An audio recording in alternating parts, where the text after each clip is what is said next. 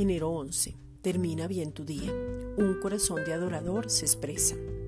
Necesitamos reconocer que la presencia de Dios Padre es permanente en nuestras vidas, corazones, situaciones y en todo momento.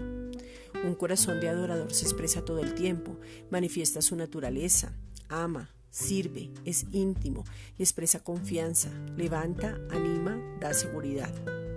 Un corazón de adorador es claro, explícito, sabe su meta, es transparente, sabe quién lo habita y lo expresa, da fruto, reconoce quién lo habita, deja su yo para que Cristo viva su vida a través suyo, no rinde sus principios, no rinde lo que le ha sido revelado, no vende la verdad, se mantiene siempre porque entiende que mayor es el que está en nosotros que el que está en el mundo. Juan 4:23.